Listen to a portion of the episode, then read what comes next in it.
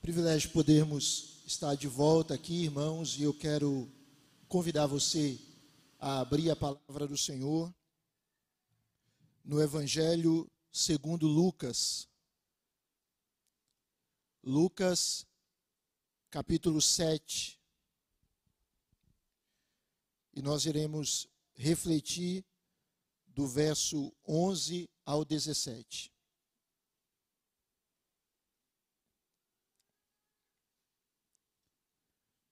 Lucas 7, de 11 a 17. Quem achou, diga amém.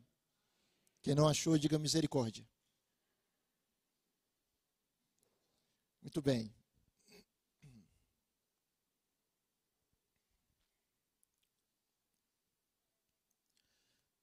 Diz assim a Sagrada Escritura. Em dia subsequente, dirigia-se Jesus a uma cidade chamada Naim e iam com ele os seus discípulos e numerosa multidão.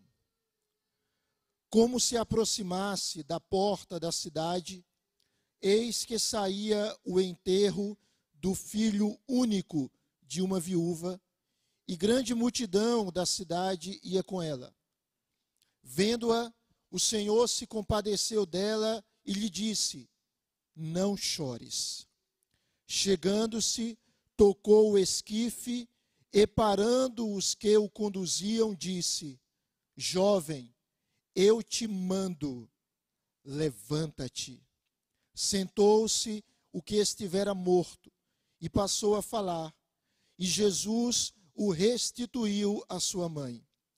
Todos ficaram possuídos de temor e glorificavam a Deus, dizendo: Grande profeta se levantou entre nós e Deus visitou o seu povo.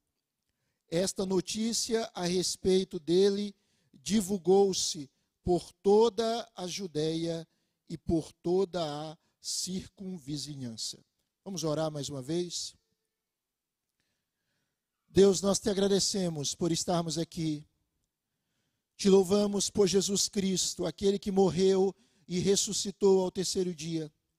Te louvamos porque o véu do santuário foi rasgado de alto a baixo, indicando que todo o teu povo agora é sacerdote do Deus vivo e pode te adorar e pode te exaltar. Pedimos que o Senhor fale ao nosso coração através da tua palavra, que o teu Espírito fale conosco, que o Senhor nos ilumine, que o Senhor derrame sobre nós o teu poder, a tua unção, e que a tua verdade seja proclamada e seja recebida por todos nós, e que ela venha cumprir em cada coração o propósito para o qual o Senhor a designou. O Senhor conhece como está cada vida aqui.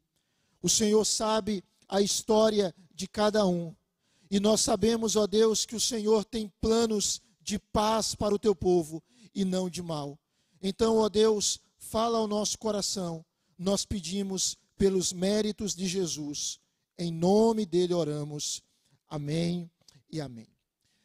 Irmãos, nós lemos um texto no Evangelho segundo Lucas, um evangelho muito amplo, o mais volumoso dos evangelhos sinóticos. Quando nós lemos Lucas, nós percebemos na língua grega que Lucas tem a língua grega mais refinada do Novo Testamento. Quem era Lucas? Lucas foi um cooperador do apóstolo Paulo nas suas viagens missionárias, um amigo de Paulo, um médico, um servo do Senhor. O Novo Testamento, ele apresenta três menções diretas à pessoa de Lucas. Lucas era um gentil. É interessante que os livros bíblicos foram escritos por judeus. E Lucas, um gentil, escreveu este terceiro evangelho. Quando nós estudamos os evangelhos, nós percebemos que cada um deles tem uma ênfase maior sobre a pessoa de Cristo. Por exemplo, o Evangelho de Mateus apresenta Jesus prioritariamente como rei. O Evangelho de Marcos mostra Jesus principalmente como servo. O Evangelho de Lucas apresenta Jesus como o homem perfeito ou como o Salvador divino. E o Evangelho de João mostra Jesus principalmente como Filho de Deus, como o Deus encarnado. Lucas, ele escreveu esse Evangelho final da década de 50, no máximo 60 depois de Cristo, aproximadamente. E é interessante, irmãos, como o evangelho de Lucas é relevante. Na verdade, toda a Bíblia é relevante. Alguém já disse que a Bíblia ela é mais atual do que o jornal que será publicado amanhã. E o Evangelho de Lucas, como toda a Escritura, é altamente relevante para nós. É por isso que nós lemos a Bíblia. Por isso que nós cremos na Bíblia, porque nós sabemos que ela é a palavra de Deus e ela fala para nós hoje. Há um estudioso chamado Hendrickson, que ele comentando sobre a relevância do Evangelho de Lucas, ele diz o seguinte: primeiro, Lucas é um livro de doutrina que nos mostra em quem nós devemos crer, em quem nós devemos confiar. Segundo lugar, Lucas é um livro de ética que mostra não somente em quem devemos crer, mas nos mostra como devemos viver. Terceiro lugar, Lucas é um livro de conforto que nos ensina por que nós podemos nos alegrar. Porque eu e você podemos nos regozijar mesmo nos momentos difíceis, mesmo nos dias complicados. E em quarto lugar, Lucas é um livro de profecia que nos mostra o que nós devemos esperar, o que nós devemos esperar. Se você olha para o contexto imediato do texto que nós lemos, Lucas capítulo 7, do verso 11 ao verso 17, os versículos anteriores apresentam a cura do servo de um centurião. Jesus cura o servo de um centurião romano. E é interessante que aquele homem, ele demonstrou grande fé. Aquele homem confiou que Jesus poderia curar o seu servo. Mas no texto que nós lemos, ele nos apresenta o relato de uma ressurreição. Ressu a ressurreição do filho da viúva de Naim. Uma mulher que naquele momento não tinha nenhuma fé de que o seu filho pudesse ressuscitar, pudesse ressurgir. É curioso que quando nós lemos esse texto, esse texto nos apresenta um encontro. Um encontro de dois grupos, de duas multidões.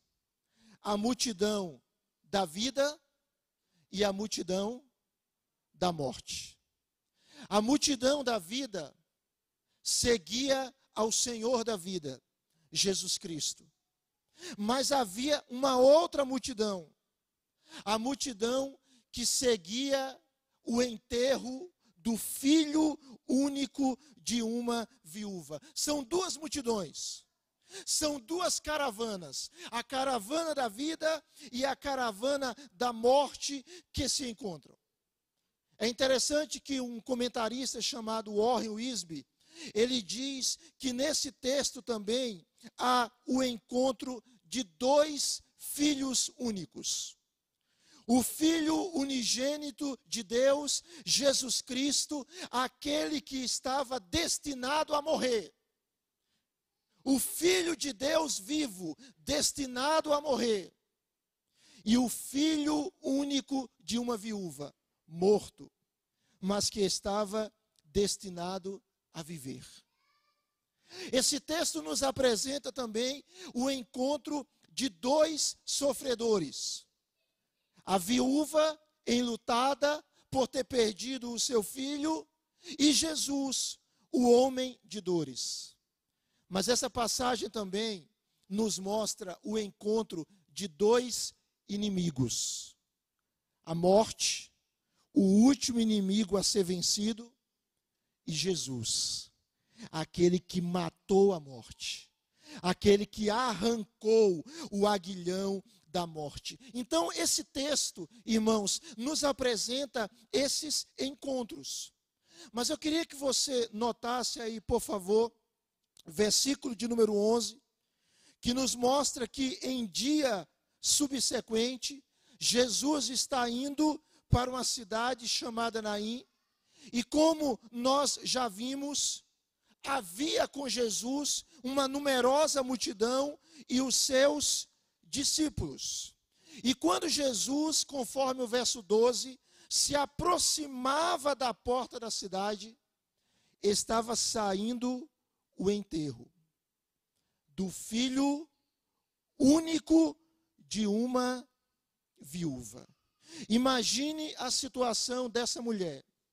Ela era viúva, ou seja, ela não tinha mais o seu marido, ela já tinha vivido o luto da perda do seu marido.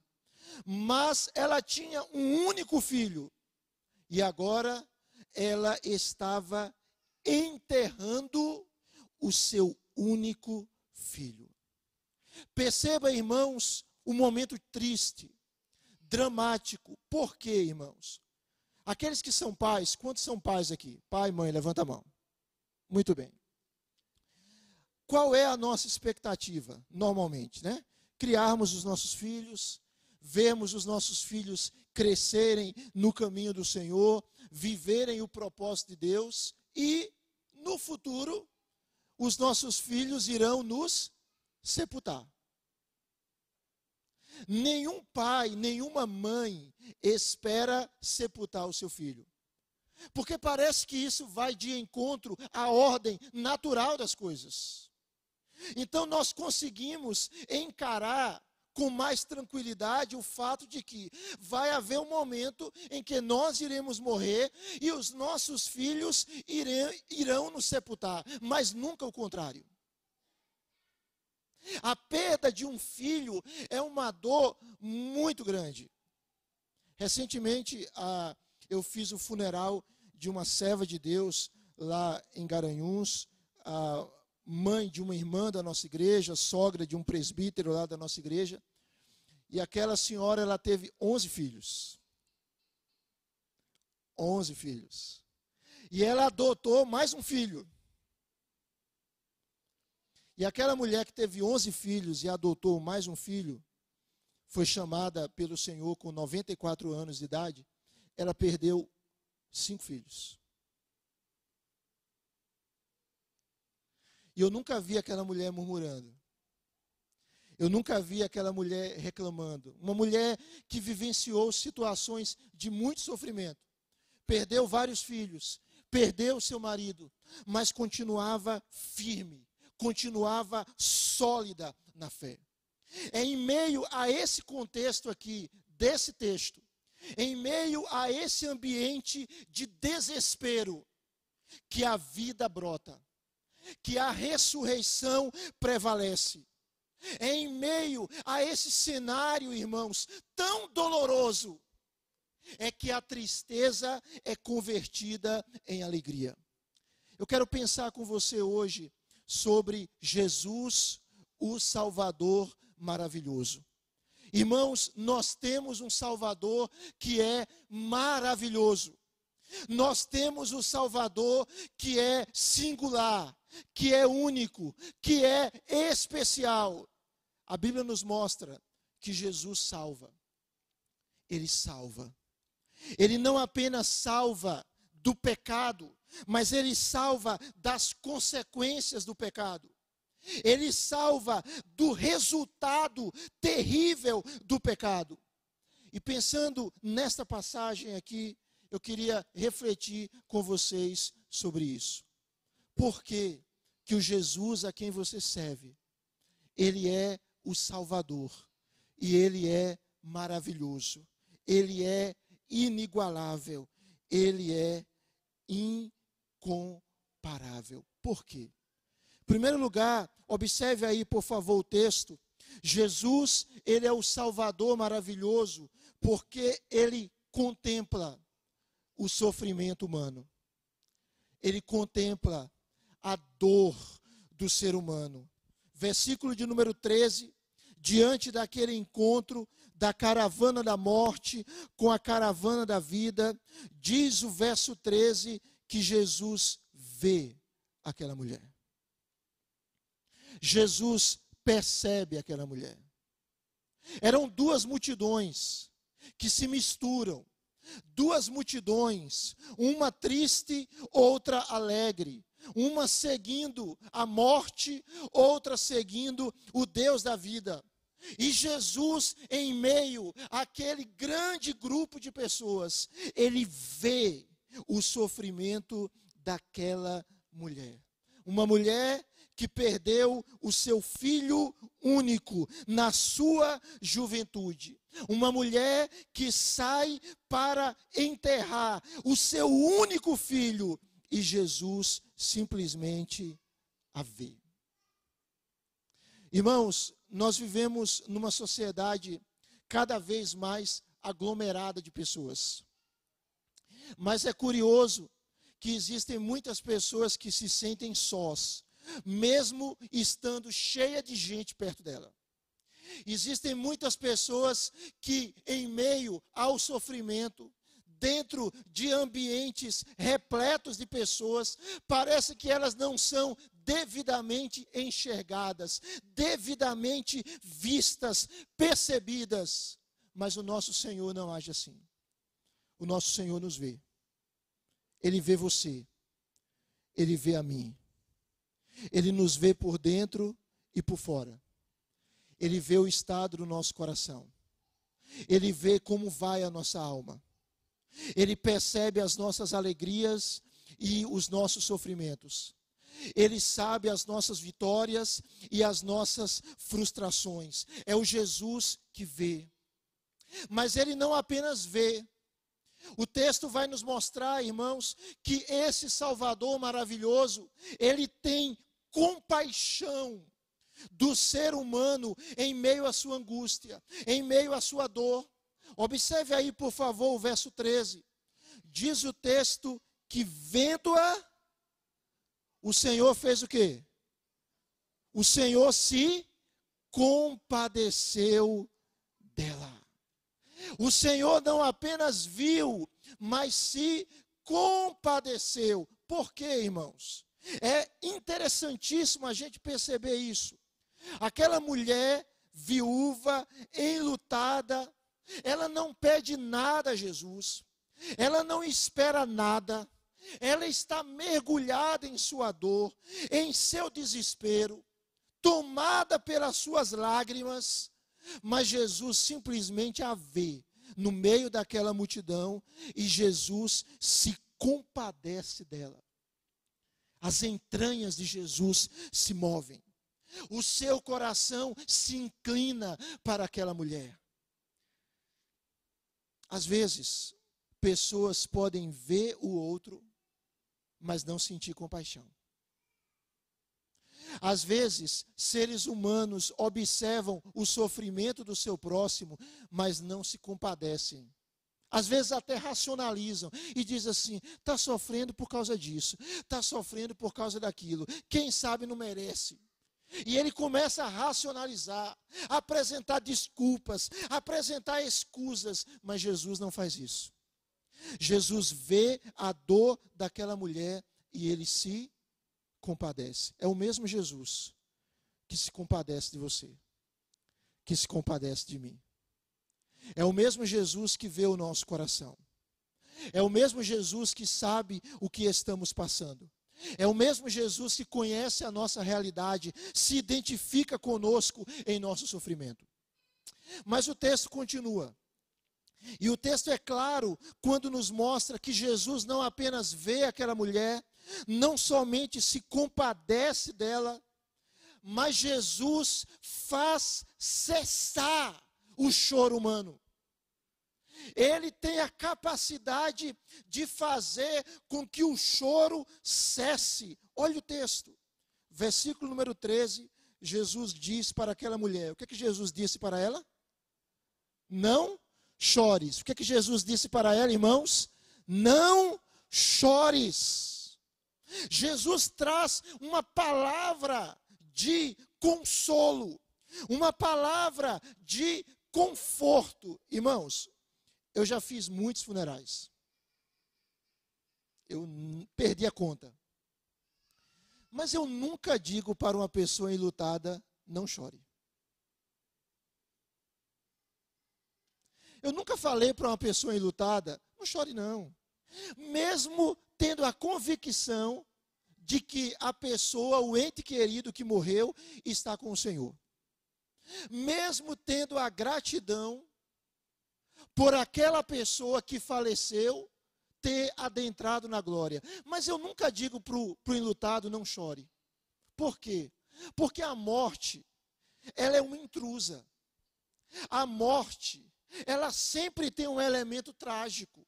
Nós não fomos criados para morrer. A morte nos dá um senso de interrupção, de quebra. Por quê? Porque a morte é o salário do pecado.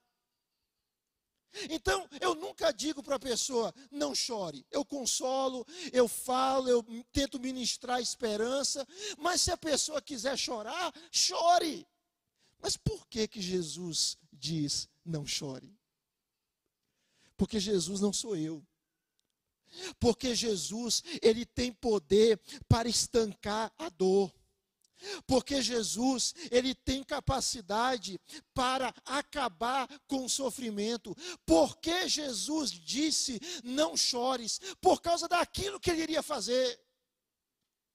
Por causa do que iria acontecer instantes depois. E Jesus fala para aquela mulher: "Não chore". Sabe por quê? Porque ele tem poder de estancar as nossas lágrimas, irmãos. Jesus tem poder para estancar as nossas lágrimas. O choro é algo presente na humanidade. Normalmente, nós nascemos chorando. Não é isso? No decorrer da vida, nós choramos muito.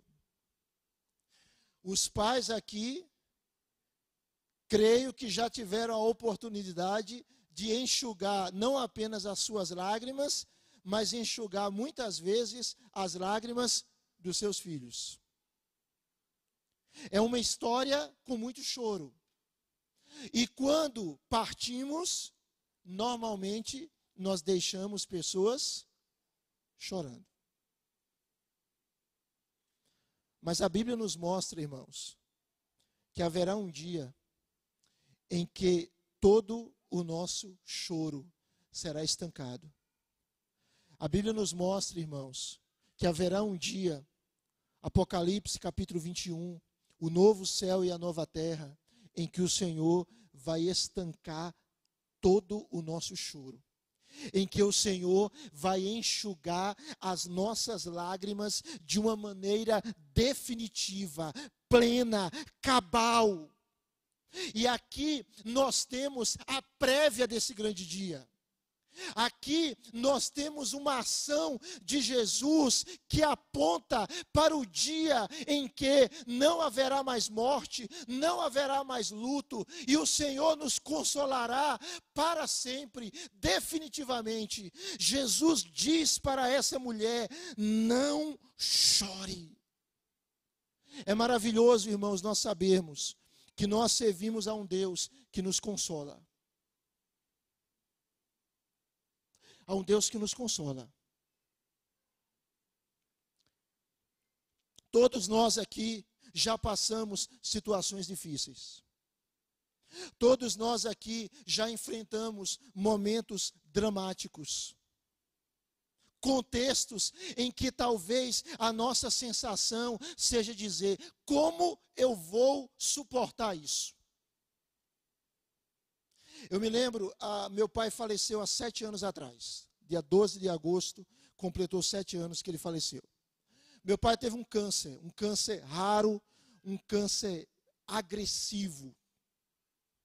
E eu me recordo quando eu recebi da minha mãe a notícia da complexidade do câncer de papai. E que as perspectivas eram difíceis. Eu me recordo que naquele dia eu estava fazendo uma visita a um casal da igreja. Depois a gente teria culto de oração. Era uma terça-feira, eu iria dirigir o culto, iria pregar no culto. Eu chorei, irmãos. Mas era aquele, aquele choro assim, aquela sensação de morte, entendeu? Aquela, aquela sensação de você chorar e dizer: Meu Deus, como é que eu vou aguentar isso? Mas louvado seja Deus, bendito seja Deus, que em meio à dor, em meio ao sofrimento, em meio à adversidade, o Senhor consolou o meu coração, e o Senhor consola o seu coração, e o Senhor conforta a nossa alma. É isso que Deus faz, irmãos. Essa semana eu estive atendendo uma pessoa lá na igreja, ah, ela perdeu o pai assassinado. Um ano. Ela perdeu o pai assassinado. O pai fazia um serviço como se fosse de Uber e ele foi assassinado pelo passageiro. Algo terrível, algo cruel, algo maligno. E eu estava conversando com aquela moça e mostrando para ela a realidade de um Deus que nos consola, mesmo nos momentos mais duros. Nós temos um Jesus que é um amigo mais chegado que o irmão. Nós temos um Jesus que é capaz de nos confortar. Eu não sei qual é a dor que está no seu peito, na sua alma, mas o Deus a quem nós servimos, ele é maior do que a nossa dor. Ele é maior do que o nosso luto. Ele é maior do que o nosso sofrimento. Ele é maior do que a nossa perda. Ele é maior do que a nossa angústia. É o Jesus que traz consolo. Mas se você caminha no texto, observe aí, por favor, verso 14.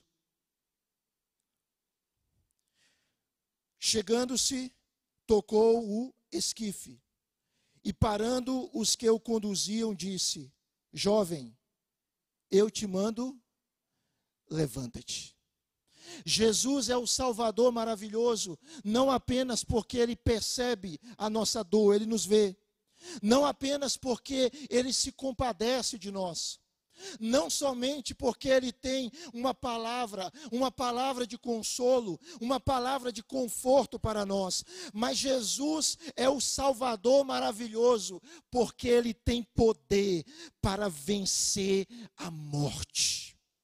Ele tem uma palavra que é tão poderosa, que é tão gloriosa, que é tão viva, que vence a morte. Diz o texto que Jesus chega, toca o caixão, para os que conduziam o caixão e dá uma ordem. Traz uma palavra. Você já viu alguém conversar com o morto? Normalmente em momentos de desespero, de luto, de aflição. Mas Jesus aqui ele traz uma palavra de ordem para o morto. E ele diz: Jovem, eu te mando, levanta-te. Por que, que Jesus é o Salvador maravilhoso? Porque Ele é aquele que vence a morte. Em um solo de destruição, de luto, a ressurreição triunfa.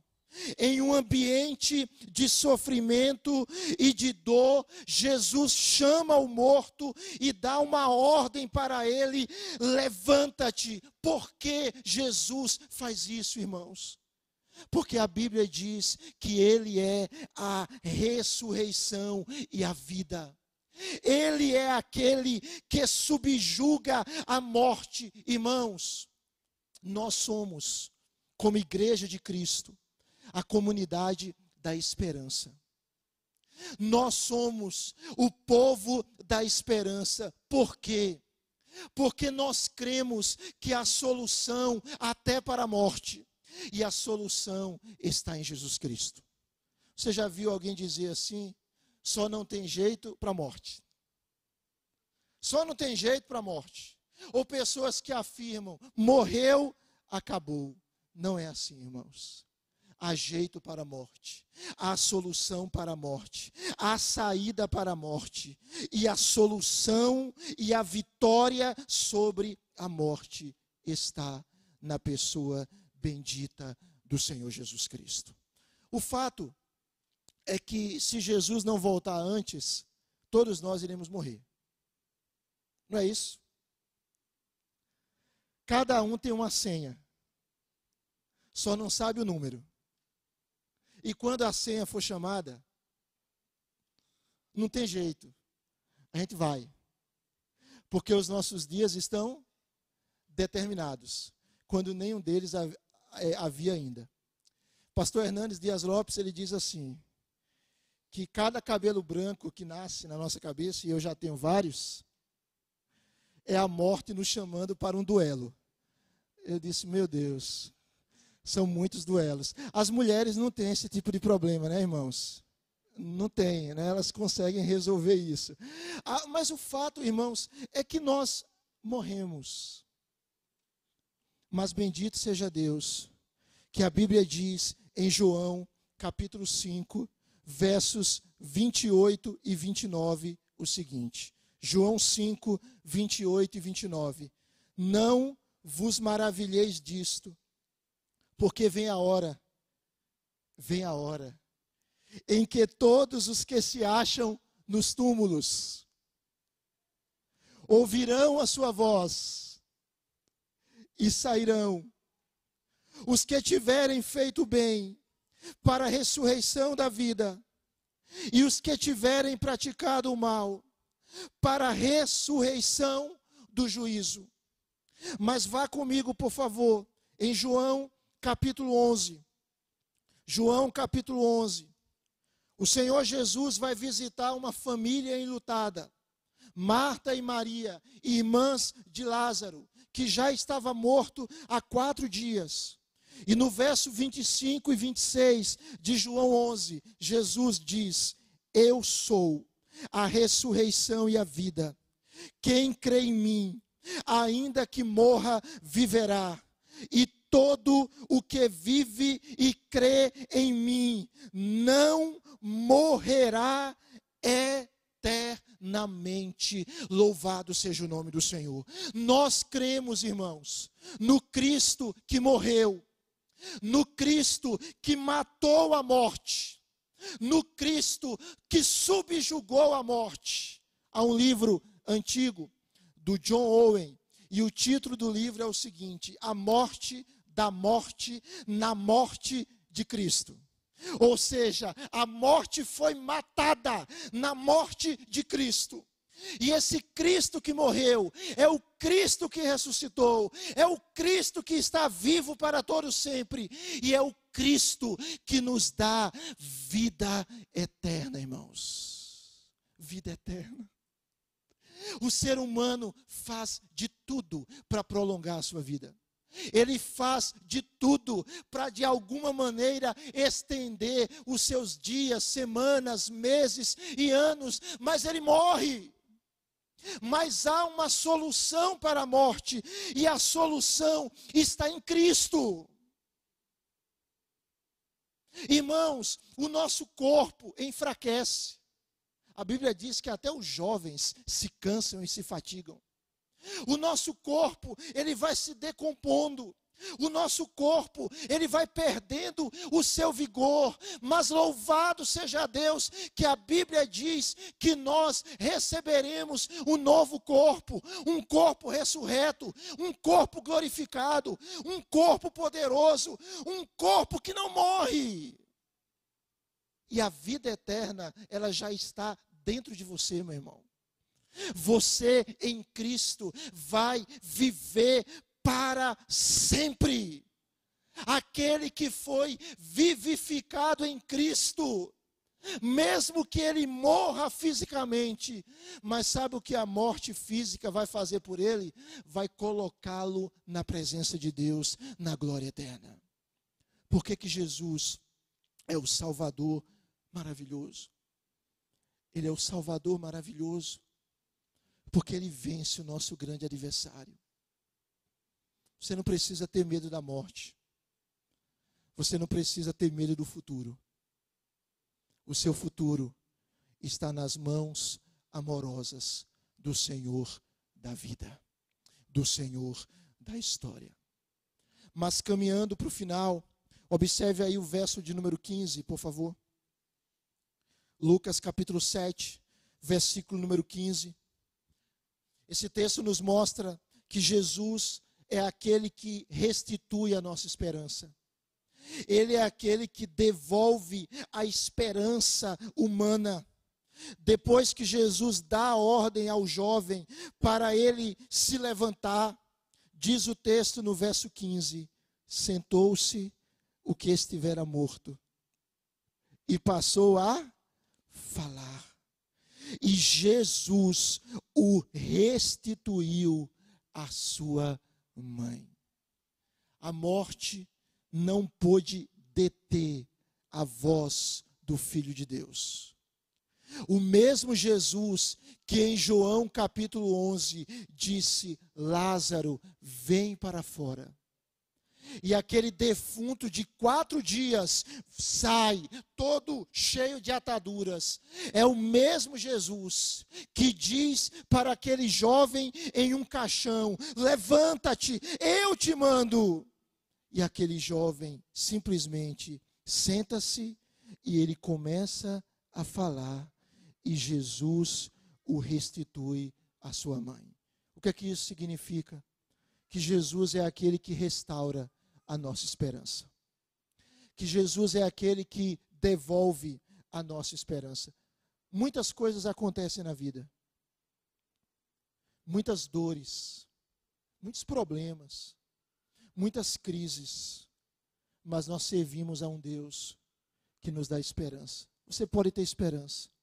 Você pode ter esperança mesmo na perda. Você pode ter esperança mesmo na dor. Você pode ter esperança mesmo na crise. William Hendrickson, comentando esse texto, ele fala sobre o maravilhoso poder de Jesus e ele diz assim: profunda compaixão, infinita sabedoria, ilimitada autoridade, maravilhoso poder. Aleluia que grande Salvador. Que grande Salvador. Esse é o Deus a quem você serve. É um Deus cheio de compaixão. E é um Deus cheio de poder. Quando a gente estuda, por exemplo, a mitologia grega, é curioso que os deuses gregos, eles são poderosos. Eles só não são amorosos. Os deuses da mitologia grega, eles têm força. Mas dele, eles têm sentimentos iguais ou piores que os seres humanos. Zeus, por exemplo, é um pai irresponsável. Ele vive gerando filho e abandonando os filhos na terra. Mitologia. Mas quando nós olhamos o Deus da Bíblia, ele não é somente poderoso, ele é absolutamente santo ele é totalmente maravilhoso. Ele é plenamente glorioso, gracioso e compassivo. O texto nos mostra no verso de número 16 que todos ficaram possuídos de temor e glorificavam a Deus, dizendo: Grande profeta se levantou entre nós e Deus visitou o seu povo. E que esta notícia, verso 17, a respeito dele divulgou-se por toda a região e por toda a circunvizinhança. Eu queria terminar com algumas aplicações. Em primeiro lugar, eu convido você, meu irmão, a confiar em Jesus em todo o tempo. Em todas as circunstâncias, confie no Senhor. Em todos os momentos, jamais duvide do amor de Deus, jamais duvide da bondade do Senhor, jamais questione a graciosidade desse Salvador. Confie nesse Salvador em todo o tempo. Saiba que Ele é de fato um Salvador maravilhoso, capaz de lhe salvar, capaz de lhe sustentar, capaz de lhe manter, e que um dia Ele vai enxugar plenamente todo o seu choro, estancar todo o seu sofrimento. Confie nesse Cristo vivo. Segundo lugar, proclame esse Cristo. Anuncie esse Cristo. Fale desse Cristo para as pessoas. Nós vivemos numa sociedade, irmãos, tão rica e tão pobre em que há tanta prosperidade econômica, mas ao mesmo tempo nós vemos tantas pessoas abatidas, abaladas, desesperadas, desnorteadas.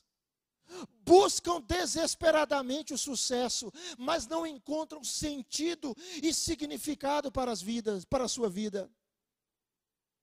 E o Senhor, ele nos orienta a dizer para as pessoas: a dizer para as pessoas que há esperança para elas em Jesus, que há vida para elas em Jesus, que há consolo para elas em Jesus Cristo, em Jesus Cristo.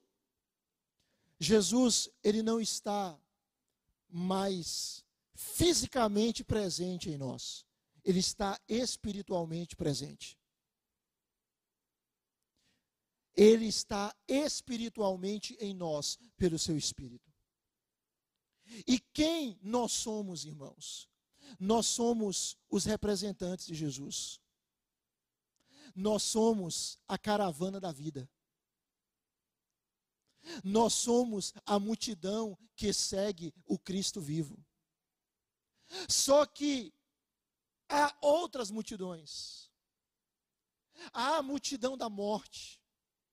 Há a multidão do desespero, há a multidão da aflição, há a multidão sem significado para a sua existência, há a multidão aflita, há a multidão desesperada.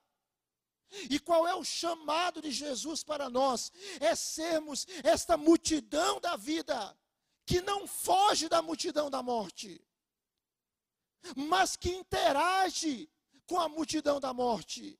Como esse povo aqui, como essa caravana que estava com Jesus, que se encontrou com a caravana da morte, nós somos chamados, irmãos.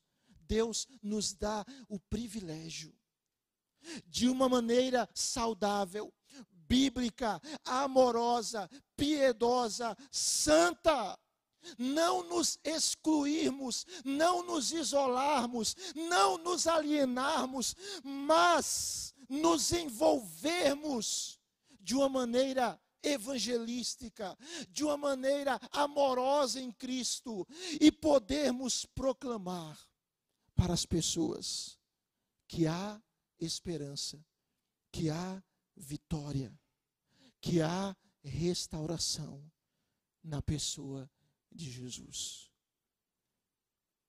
Eu termino com uma frase do pastor Hernandes. Ele diz assim: Aquele que é a ressurreição e a vida tem poder para levantar os mortos, consolar os tristes e trazer esperança onde outrora só reinava a desesperança. Jesus devolve o filho à mãe, enxuga suas lágrimas e coloca em seus lábios um cântico de júbilo. Ainda hoje, Jesus pode visitar a sua cidade, a sua casa e a sua vida. Onde Jesus chega, a morte não tem a última palavra, pois ele transforma a dor em refrigério, o choro em folguedo e os trapos em vestes de louvor. Louvado seja o nome do Senhor. Quantos estão em Cristo aqui, digam amém. Você está em Cristo, então tenha certeza, a morte não tem a última palavra. O sofrimento não tem a última palavra. A dor não tem a última palavra. Porque Deus é capaz de transformar a morte em vida, a tristeza em alegria, o choro em riso. Eu convido você a se colocar de pé para a gente orar, por favor.